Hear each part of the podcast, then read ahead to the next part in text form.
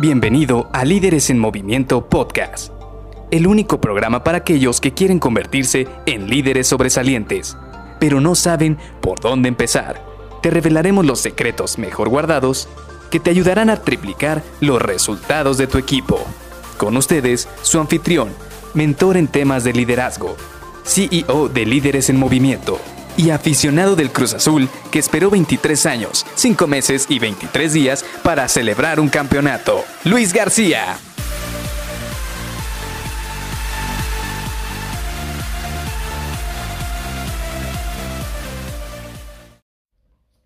Trabajemos en tus áreas de oportunidad. Yo te voy a apoyar. Es más, creemos juntos un plan de desarrollo personal.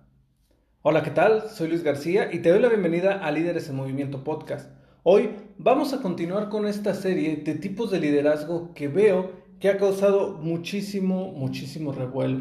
He recibido bastantes mensajes y bastantes comentarios de todo este tipo de personalidades y sí, definitivamente todos y cada uno de nosotros nos hemos topado con líderes que tienen de manera muy, muy marcada algunos de estos tipos de liderazgo. Pero también, como lo platicábamos desde el primer episodio, no solamente se trata de identificar a un solo líder y encasillarlo en un solo tipo de liderazgo, sino también poder ver qué hay en los demás tipos de liderazgo que nos pueda ayudar a fortalecer nuestras habilidades personales y de esta manera convertirnos en mejores líderes. Lo mencionaba desde el primer episodio que Daniel Goleman nos menciona que entre mayores habilidades nosotros podamos dominar de liderazgo y más, cantidad de este tipo de liderazgo, entonces vamos a obtener mejores resultados.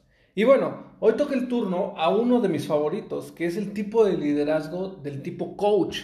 Y esto es muy, muy interesante porque este tipo de liderazgo yo lo relaciono mucho con los entrenadores de fútbol, con los entrenadores de algún deporte y creo que es la mejor referencia para poder explicar esto. ¿Por qué?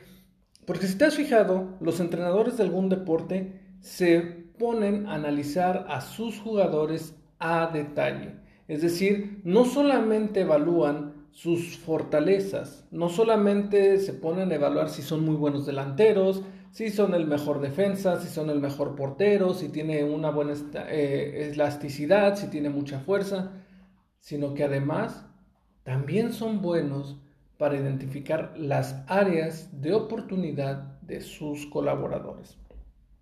Y ahí es donde empieza lo interesante de este tipo de liderazgo, porque una vez que ellos son capaces de poder identificar este tipo de áreas de oportunidad entonces son capaces de poder crear un plan de desarrollo para sus colaboradores o para los miembros de su equipo.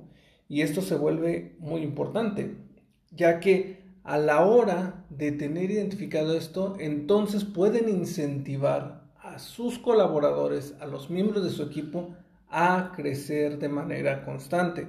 ¿Por qué? Porque, por ejemplo, en el trabajo, si tú identificas que uno de tus colaboradores que está en el área de ventas no es muy bueno para dar seguimiento a, su, a sus clientes o a sus prospectos, entonces puedes desarrollar un plan de desarrollo, un plan de capacitación para que esta persona poco a poco pueda mejorar su seguimiento a sus prospectos o clientes.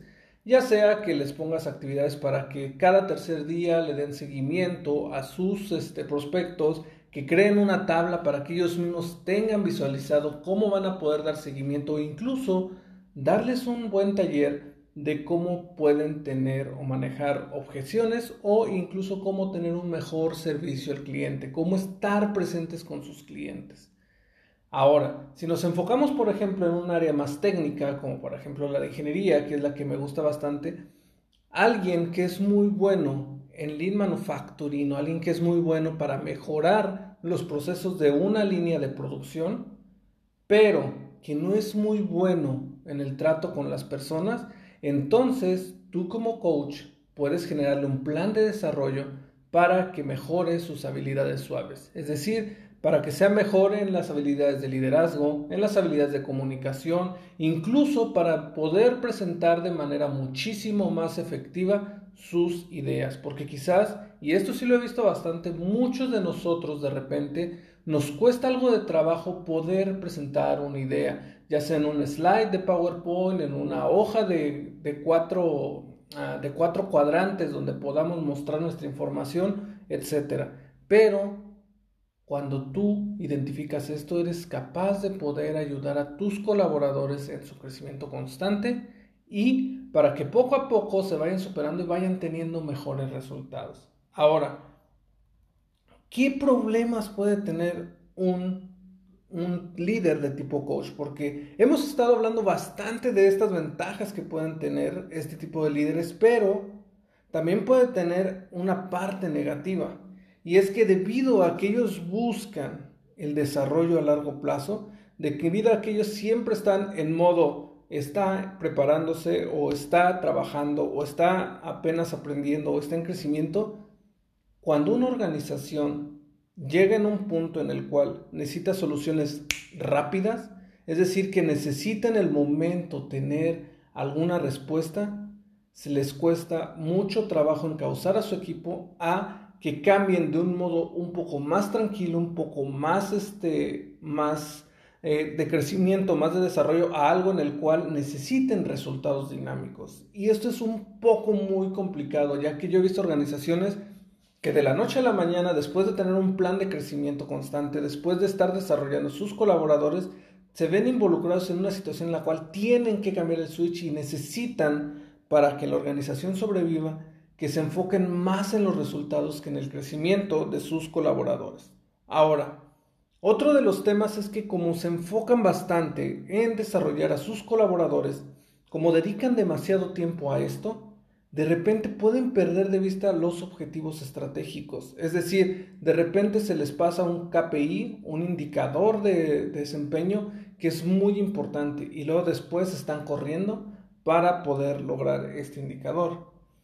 Y al último, también puede haber un conflicto con colaboradores que no quieran admitir sus áreas de oportunidad. Porque estamos todos de acuerdo que a nadie nos gusta que nos digan nuestras áreas de oportunidad. Hay que tener muchísimo tacto, hay que tener muchísima sensibilidad, hay que tener muchísima inteligencia emocional para poder transmitir sus áreas de oportunidad a otras personas. Y aun cuando lo hagas de una manera muy buena y muy efectiva y muy cálida, siempre habrá colaboradores que no les va a gustar que les digas esto.